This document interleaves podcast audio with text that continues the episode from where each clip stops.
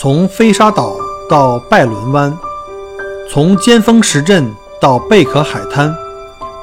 从巴罗沙谷到沉船海岸，请跟随麦克郭一起，让我带你走入精彩的澳大利亚。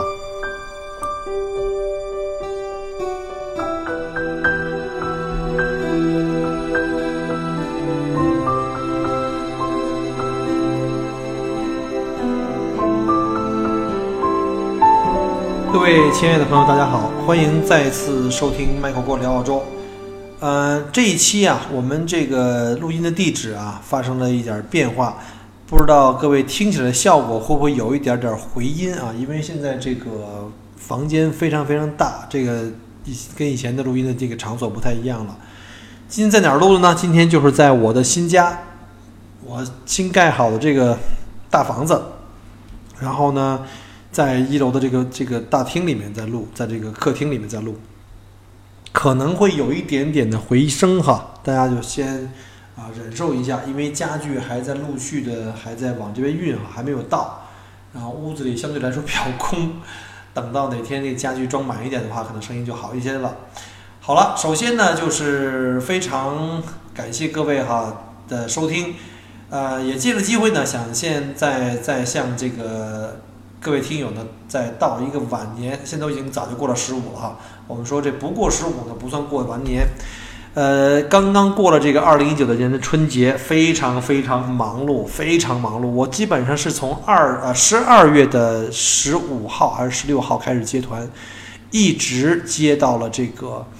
二月的二十四号啊，一直到二月二十四号，整整这个两个多月的时间。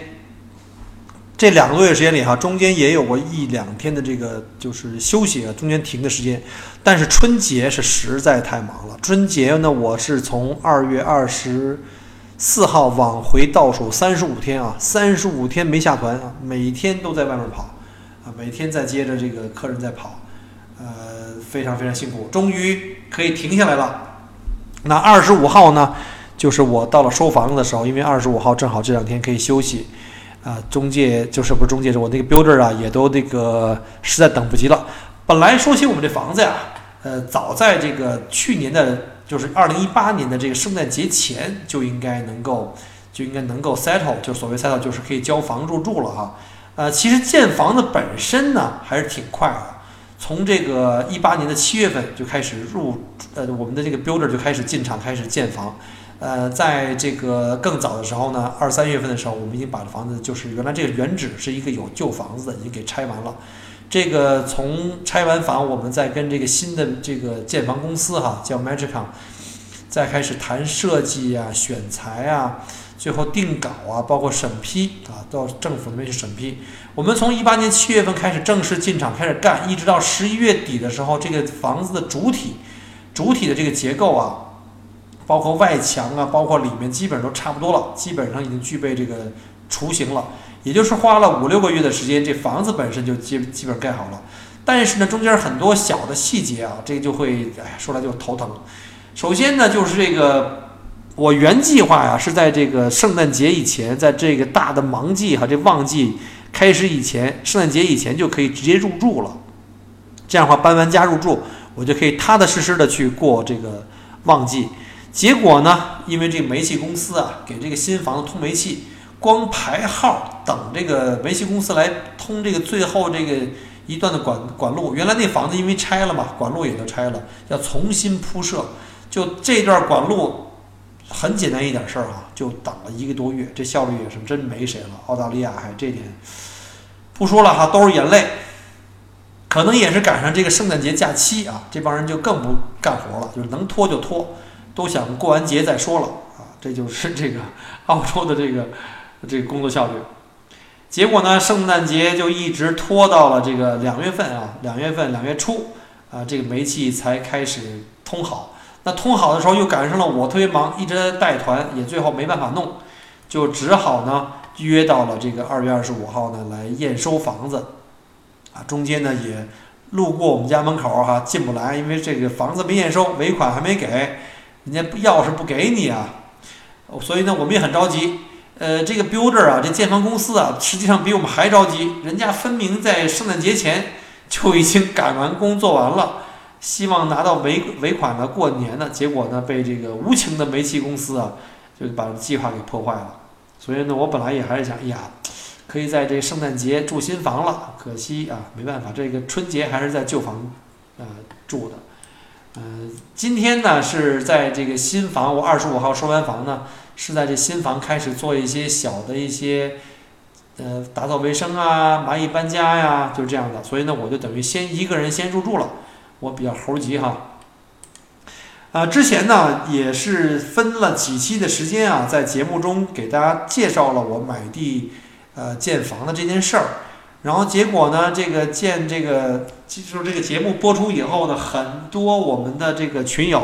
因为大家可能知道哈，我还有三个群，有一个就是这种通用的这种话题的这个听友群，还有一个投资移民群和一个技术移民群。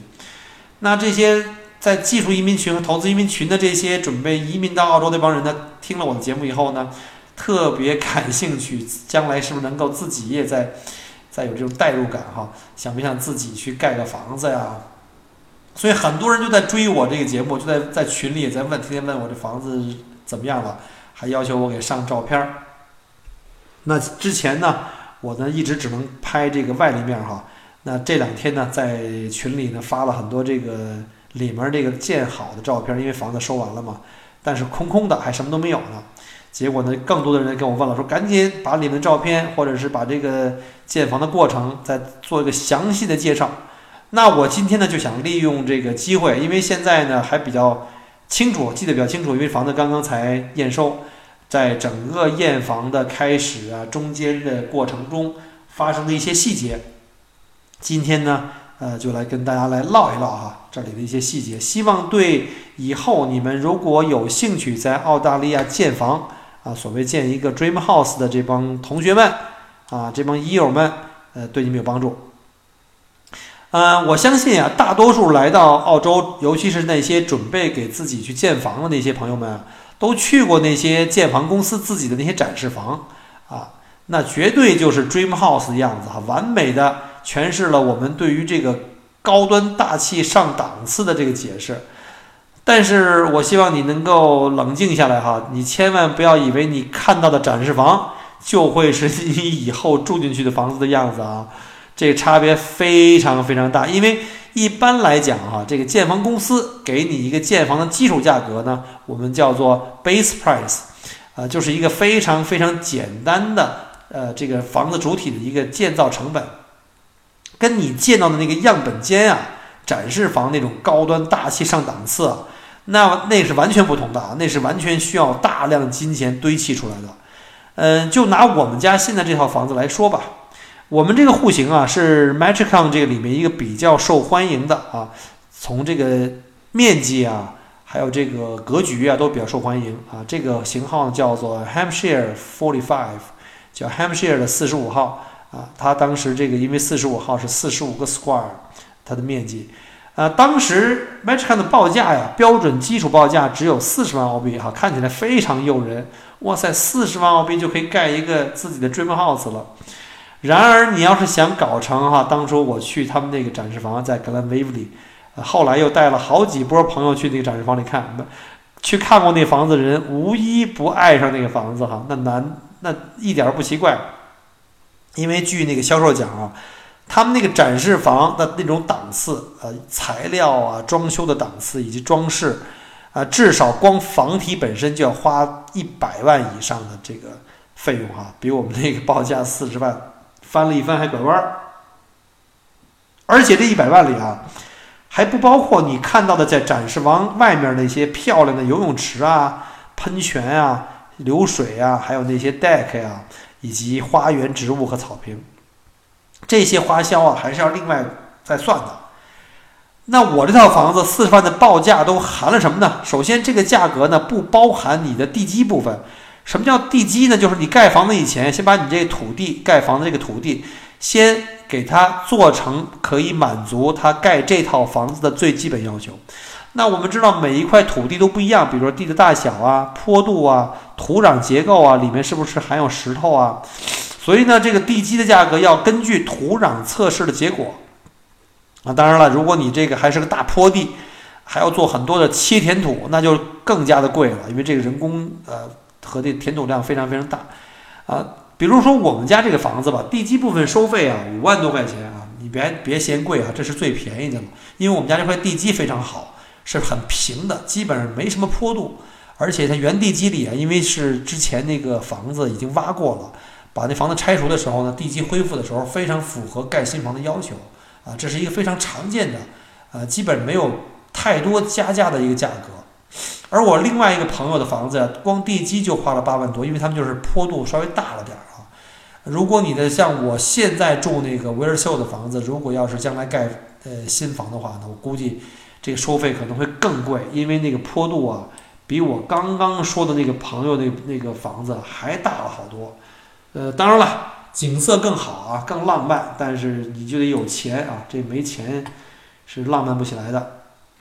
所以呢，我们这个四十万的基本的房子的价格啊，只包含了最基本的这个呃房子主体啊，以及非常简单的装修，比如说墙面刷白漆啊，然后就是因为是两层楼嘛，这个一楼的话就是叫层高才两米五，啊，楼上那层的第二二层的层高才两米四，而且卫生间呢都是用的是最最廉价的洁具跟水盆儿，还有像什么浴缸啊、镜子啊，还有那个 white area 就是所谓的这个淋浴间。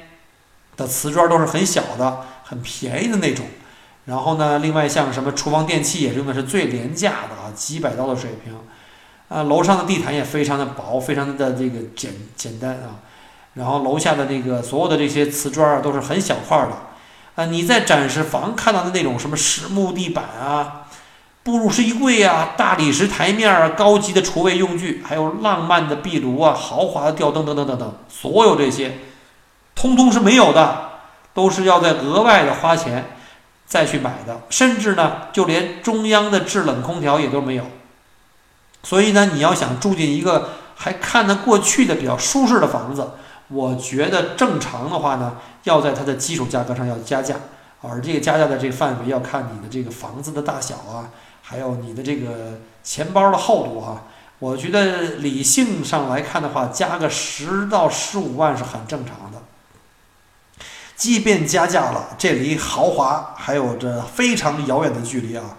我们的房子最后是加价了十二万多，地基呢又是五万多，最终价格呀，呃，就是在这个我们签合同的时候的价格大概是五十七万多。后来呢又加了点这个补充合同，什么车道的那个连线呀，这个那个的就加加了点儿，就是小六十万吧。就是这个六十万，但是这个六十万还不包括花园整治花园，就把花园种种上草啊，然后在我们的户外区做成 decking 啊，然后还有挡土墙啊，还有外面漂亮的那种 fence 跟那个电动大门，这都是不包的。这些我估计最起码要再准备个五六万。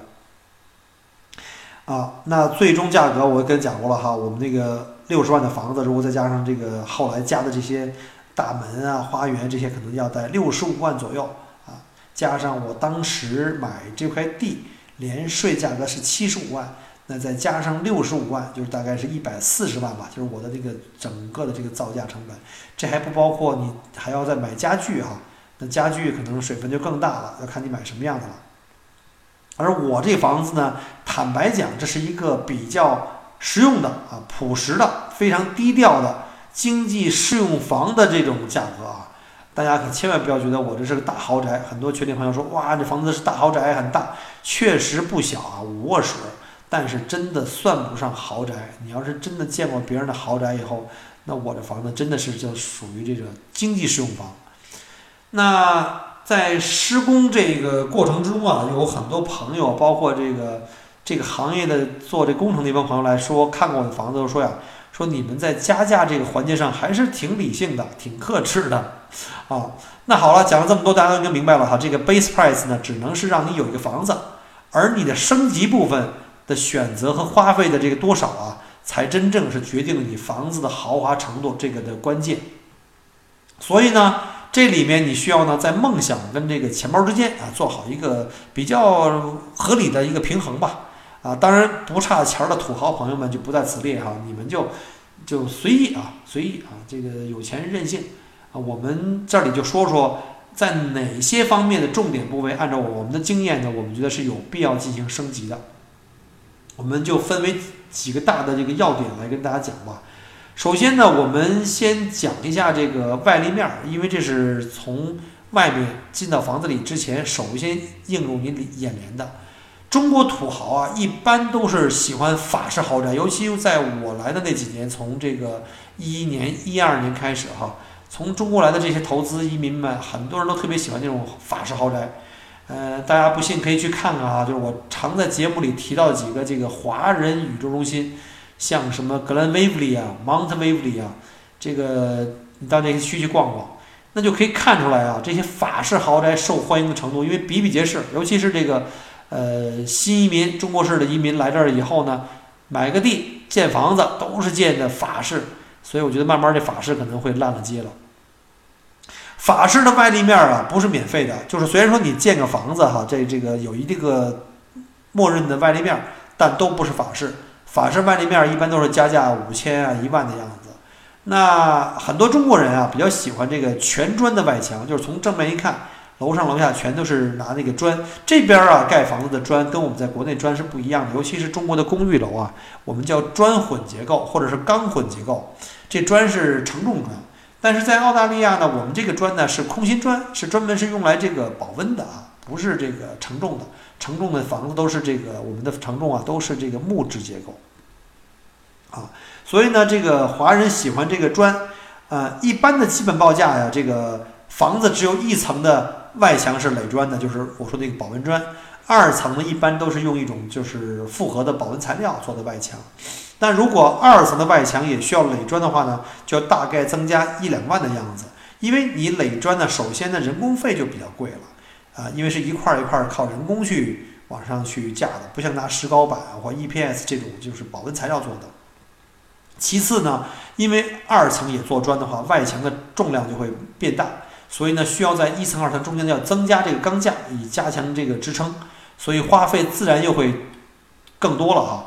还有一种呢，比较适合这个法式外立面的这个整体的这个叫做 Hebel 的呃水泥外墙，因为法式的外立面啊，不管侧面还是正面，相对比较平，这样的话比较适合用这个呃这个预制的这个水泥板墙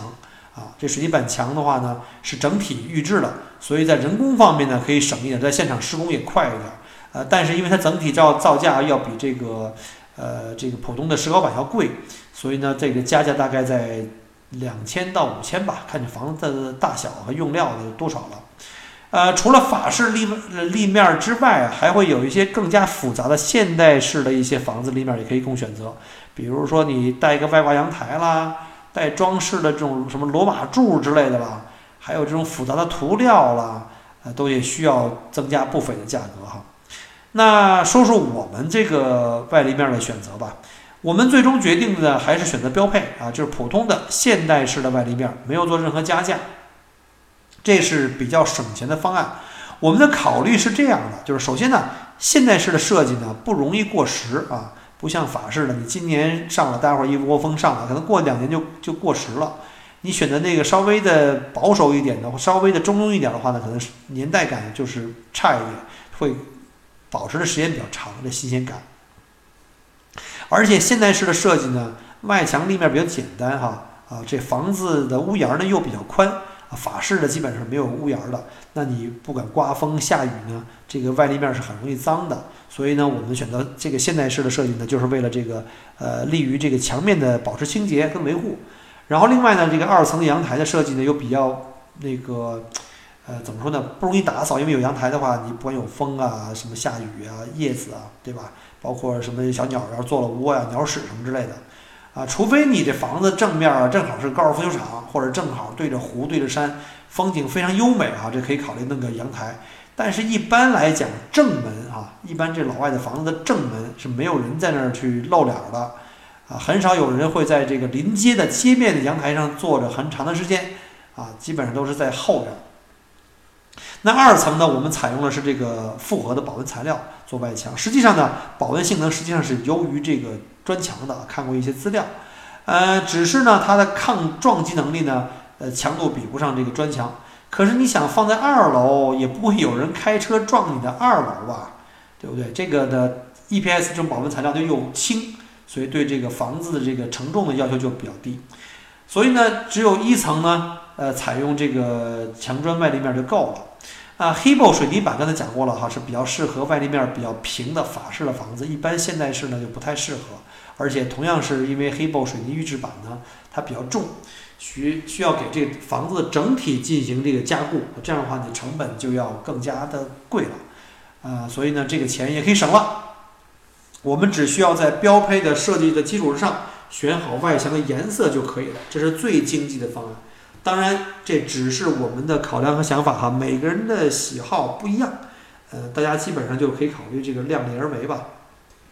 第二个呢，就是很重要的一块了，就是我们看到这房子的就是房高层高啊。一般啊，基础报价的房高都有一个默认，就是按照这个政府的最低的这个呃要求，比如像一层一般都是两米五，二层是两米四，这个要大家要特别注意。对于一个大房子来说。你的面积越大，比如单层的面积越大，你的这个进深就越长。这样的话呢，呢你层高如果低的话，就觉得太压抑了，而且会觉得这屋子里很暗。所以呢，我非常的非常的建议各位，升高层高是必须要有的花销，这方面不能省钱。我们在 m a t r 上买了一个升级的套餐哈，呃，总共花了五千九百刀，它是有一个很好的一个一个 package。啊，其中就包含了一个是把一层层高升到两米七，二层层高升到两米五五。因为我们现在这房子因为比原设计要大了一些，大概四十七到四十八个 square 哈，不到五百平，呃，上下两层加在一起面积不到五百平，这面积已经很大了哈。因为总共两层，那不到五百平米的话呢，你的这个大厅的面积就会很大。如果你的层高太低，就会显得非常的压抑。所以我们最后就决定了选择啊，把这个层高一楼升到两米七，二楼升到两米五五。现在看来，我现在坐在这里录音的时候，看来这个层高的感觉还是相当不错的，比我那个现在那个旧房子感觉要非常的敞亮啊，非常的舒服啊，这个是有必要的。啊，另外呢，刚才我讲过那个五千九百多的套餐啊，不仅仅包含这个层高的升高，而且它还包含了其他东西，比如像地毯升级。地板升级或瓷杆儿那个瓷砖儿的升级啊，这都是比原来的那个标准的那个标准版都升高了一个档次。厨房卫生间的人造石台面的用料呢，也都升高了一个档次，而且变成了这个边缘四十毫米厚。因为我们知道这个不管是这个灶台啊，还是像这个卫生间的这个台面，如果要是用那个原标配的那个二十毫米的话，太寒酸了，非常难看，真的特别难看。这个我是特别。呃，不建议的。这个升级套餐里呢，基本上的选择的这些选项都是建房用户里建房用户升级的选项的这个呃入选率最高的啊，属于是比较这个性能价格比比较好的一些刚需选项。呃，至少升级了这些东西呢，你的房子看起来呢就不会太寒酸啊。这倒还不至于说开始走向豪华啊，只是不至于太寒酸，看得过去。那一般的建房公司呢，都会把一些必选选项，就是说有一些呃客人常选的一些选项做成一个 package。比如你把这五项六项都选了，我会给你一个比较好的打包价格。呃，坦白讲还是挺划算的啊。建议根据自己的情况，还是尽量进行选择。还是说回房高这件事儿哈，这个为什么建房公司建议两米七呢？首先呢，两米七的层高在视觉上已经达到了比较舒适的感觉。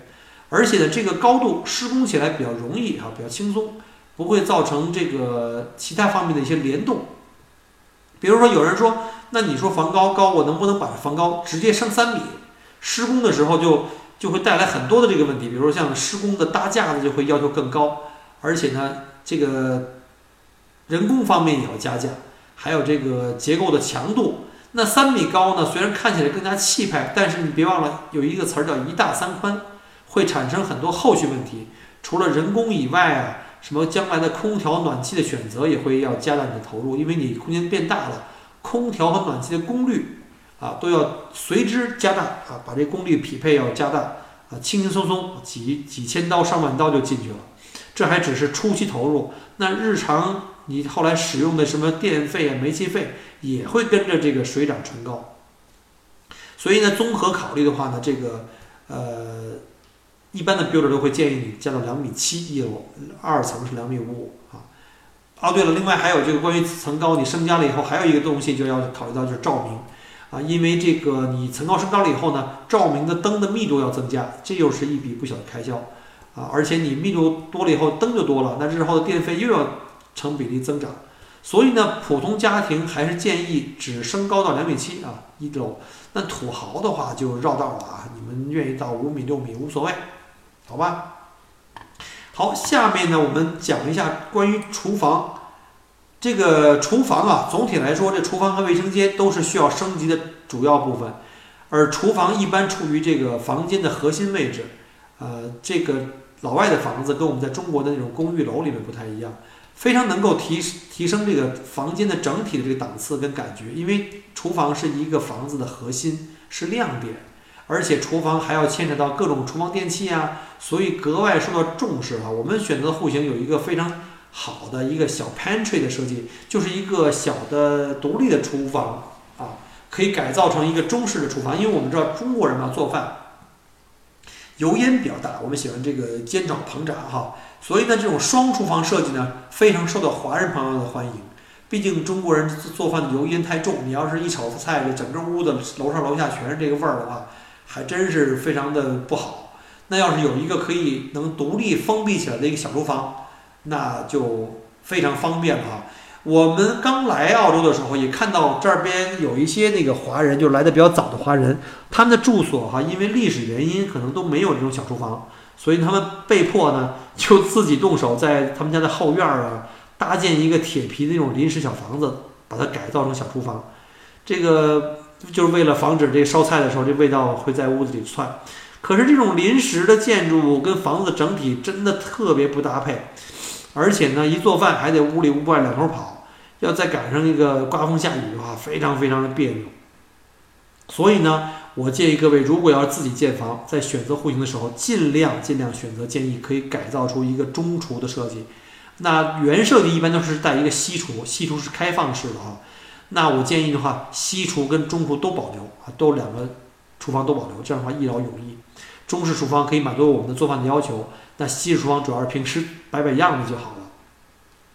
而且呢，中式厨房的位置最理想的啊，就是紧邻这个外墙，油烟机可以从前面直排出去，这个排烟效果也比较佳。紧邻外墙呢，还可以给中流中厨啊留有很好的采光，这个令这个室内很明亮。我们选择这个叫 Hamshire Forty Five 这个户型啊，在厨房改造方面非常的得天独厚。我另外一个朋友啊，也是用的 m a t r o n 这家公司，但是他选的那个户型叫 Franston，那个的 pantry 跟厨房是立于这个房子最最中间，四周一圈都有这个其他的房间，就没办法改造，是个黑黑室，所以他的这个中式厨房就是这个非常非常别扭了，不好弄。还有呢，就是中式厨房选择这些厨房用具啊，建议一定选择这个中国产的这个抽油烟机。啊，排烟效果要非常非常好，完胜那个西式油烟机，因为中国人这个的产品适合自己的生活需要，包括炉灶也是要选择中式炉灶，这火力要比这西式的强大很多。我现在住的这房子啊，这个炉灶就是买的是呃当地的这个公司，就是西式的啊，爆炒的时候呢，非得着急啊，这火火力不够大，所以呢，全套国货啊，一方面支持国产精品。另外一方面，确实是适合中国人的生活节奏，炒菜也很给力。呃，至物至于这个中式的油烟机和炉灶的，呃，可以建议自己选购安装。当然了，如果你要把你喜欢的品牌或型号报给这个 builder，让他们来帮你安装的话，也可以，但是就要比你自己买贵了不少。我是自己找的墨尔本的方太来给我做的，啊，呃，你要是懒得自己跑的话呢，你就把这个型号告诉他，让他们给你。在施工的时候给你留好这个尺寸就好了，因为我们跟方太提前就定好了，就是知道我们所有的炉灶啊、烤箱啊，还有油烟机的尺寸，然后这样的话呢，盖房的时候他们就会把这个尺寸呢给我们，还有电源呢都预留好。啊，那如果你不买建房公司的这个油烟机，那这个排烟管道和开洞啊，他们是不会负责的。不过中式油烟机的管道相对比较粗，直径也大，你买油烟机的时候呢，可以联系。让那个卖家帮你负责安装和那个施工，啊，这个比较靠谱，就多花个两三百块钱吧，呃，装一套，呃，不是一整套哈，就是就是排风机大概是标准安装是大概是两百五，然后炉灶是两百六，加在一起的话大概是一个五百多块钱吧。啊，那个中厨啊，中厨下点力气搞好点啊，然后呢可以方便自己平时做饭啊，家里人来到澳洲移民就不会觉得这个呃做饭这些问题很头疼。那开放式的西厨呢，基本上就只能摆摆样子做做摆设了。呃，西厨部分我们几乎都没加什么钱，就用的是原来他送的那个标配的炉灶和油烟机，也就基本上可以完全胜任了。因为我们也平时很少用，最多呢就是烧烧水啊，呃沏沏茶用。呃，对于中国人来说，主角一定是中厨。呃，另外呢，像烤箱啊、洗碗机、微波炉等这个厨房电器，建房公司呢一般都会花大力气向你推销那个高级货，因为他们可以有很高的佣金打。啊，各种酷炫的电子面板啊，什么各种功能啊，什么反正就是你大家就量力而行吧。这烤箱我们最后还是选择了比较朴素的啊，这个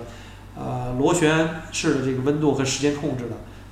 不太喜欢那种太多电子屏啊、静电屏的这种，怕老人不好操作，因为我们跟老人一块儿住啊，而且将来坏了的话呢，也是非常的那个呃不好修。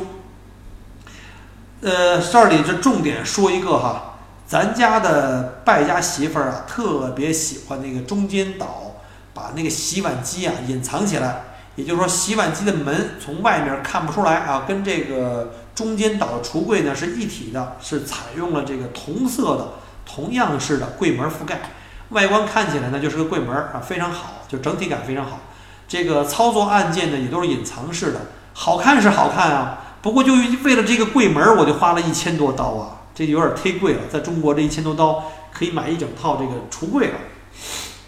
不过呢，为了领导开心哈，这领导开心就行了。反正咱也不平时也不进厨房啊，咱只要是能够有好吃的这中餐就行了啊，让领导开心是最重要的。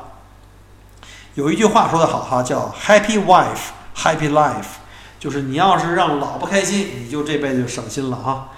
这个另外呢，就是这关于橱柜的台面啊和这个面板哈，就是说橱柜面板和这个台面面板都是要升级的，标配的真没法看。面板从普通的叫 silk finish，就是那种亮面的，到这个钢琴漆的，以及实木的和欧式的都可以选择。还是那句话哈，梦想和钱包你要自己去衡量。那土豪就无所谓了啊，就无所谓了。嗯，人造石台面，我们叫这个 bench top，就是我们的这个中间岛也好，还有这个灶台也好呢，呃，一般呢是两个区域哈，就是一个就是那我们就说叫 cooking area，就是那个放灶台的。下面还有柜子，呃，另外一个呢，就是现在特别流行的一建新房啊，不管房子大小，包括旧房改造，一定要增加一个非常提气的，当然了也很实用，叫做中间岛啊，叫 island 啊，中间岛就可以做有操作台，甚至还有水池。台面的标配呢是符合贴皮的那种叫做 laminate 那种产品，就是一种呃刨花板，外面有一层贴皮，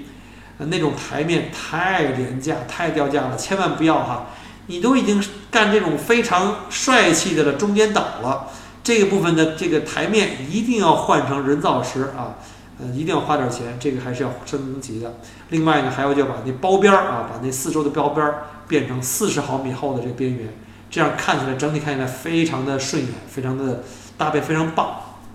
啊。但是呢，因为我们家的这个当时这个选择的时候，这个标配啊有一个 package 嘛，那 package 里已经过寒了。让我选择这人造石以及这个加厚这个边缘，我们就比较合适，所以我们就毫不犹豫的就把这个 package 给选了。整体非常划算，呃，但是台面的花色呢就非常有限的几种让你选啊，就是什么特别均匀的雪花状的白色呃大呃人造石面。这个台面是根据表面的花纹呢也有不同的档次，比如仿大理石纹路的，那瞬间就要加到六七千了。那至于土豪们钟爱的就叫 marble 哈，叫大理石，真正天然大理石台面，那就要付出随随便便就得几万块钱啊，这都是很正常的，价格超美丽。当然了，你看起来的效果肯定也比我们这个好了更多的倍了，毕竟这个天然石的纹路呢是最自然的，而且是立体的。不过呢，这个纹路本身就是裂缝嘛，其实就是裂缝嘛，缺点就是你长期使用的话，你那个台面脏了以后会渗渗水。那要是透明的水还好办，那如果要是像酱料啊、红酒啊、醋啊、酱油，那就会染色啊，这样的话就造成整个这石板的这个染色就不好了。所以综合性能价格比来讲的话，我觉得还是人造石啊比较适合，因为人造石这个这个比较均匀啊，制造的均匀，基本没有缝儿。另外呢，在展房和各种网上图片中看到的这种漂亮的这个中间岛啊，它侧面还有一个石头面，啊，而侧面这种石头面我们叫做 waterfall，叫做这个瀑布，两边这种瀑布呢一直能够落地，这一项啊都是不在标配方案里的，一定要加，也是因为我们家这个哎败家娘们儿啊喜欢，不是败家领导喜欢这个效果，那看起来确实很大气，很豪华。所以呢，又毫不犹豫掏了两千多刀啊，一万多人民币啊，又把这个给升级了。所以呢，你知道吗？你那标配四十万，过不了一下午，升级就拐弯就直接奔六十万去了哈。这还是普通的雪花状的那种纹路的石材，人造石啊，还不是天然大理石。那你追求更复杂的纹路的话呢，那也可以，但是就肯定贵了。大家一定要量力而行哈。啊，另外就是水槽了，水槽跟水龙头啊，这个标配是不锈钢材质的，样式跟实用性也还不错，可以考虑。呃，领导曾经想要这个追求更加的这种艺术范儿的效果，呃，选用这个内嵌式水槽，这样的话台面看起来更平更大。但是呢，这个考虑到这个将来的这个维护哈、清理卫生啊这个方面的难度，就还是给放弃了。好了，因为时间关系哈，因为这个内容实在太多，呃，这一期是录不完的。我们之后呢，再分呃下一期，再把这个后面几个部分呢，再给大家讲一讲。先这次期先加一点加一点这个剧透啊，下一期我们再来讲一下什么像卫生间呀，包括像门窗怎么去选择跟升级啊，以及像地面啊，不包括地板啊，还是地毯怎么选，还是地板，还是那个地砖。然后另外还有像选电，包括灯啊、设备啊、空调啊，啊，当然最后还有什么像楼梯呀、墙面呀，很多很多，包括很多人关心的就是你在建房过程中到底怎么去监理这个项目，你这个建房过程中有没有请人，我们所谓叫做专业的这个 inspection，啊，当然有请了。下一期呢，我们会详细的来讲这些内容。好了，辛辛苦苦讲了这个半个多小时，如果各位喜欢我的节目。呃，欢迎加订阅，然后呢，并且把我的这个节目呢，可以分享给你们需要的朋友。呃，我们下期再见。麦火锅在墨尔本，祝各位晚安，拜拜。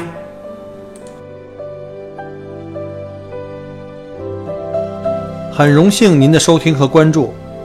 如果您喜欢我的节目，请您把它转发分享给您的朋友们，同时也欢迎您线下跟我留言互动。除了喜马拉雅。也欢迎您加我的个人微信，并关注我的旅行服务公众号“墨尔本精品旅行”。我给大家准备了很多关于澳洲旅行的资讯和攻略，请您跟随我一道走入精彩的澳大利亚。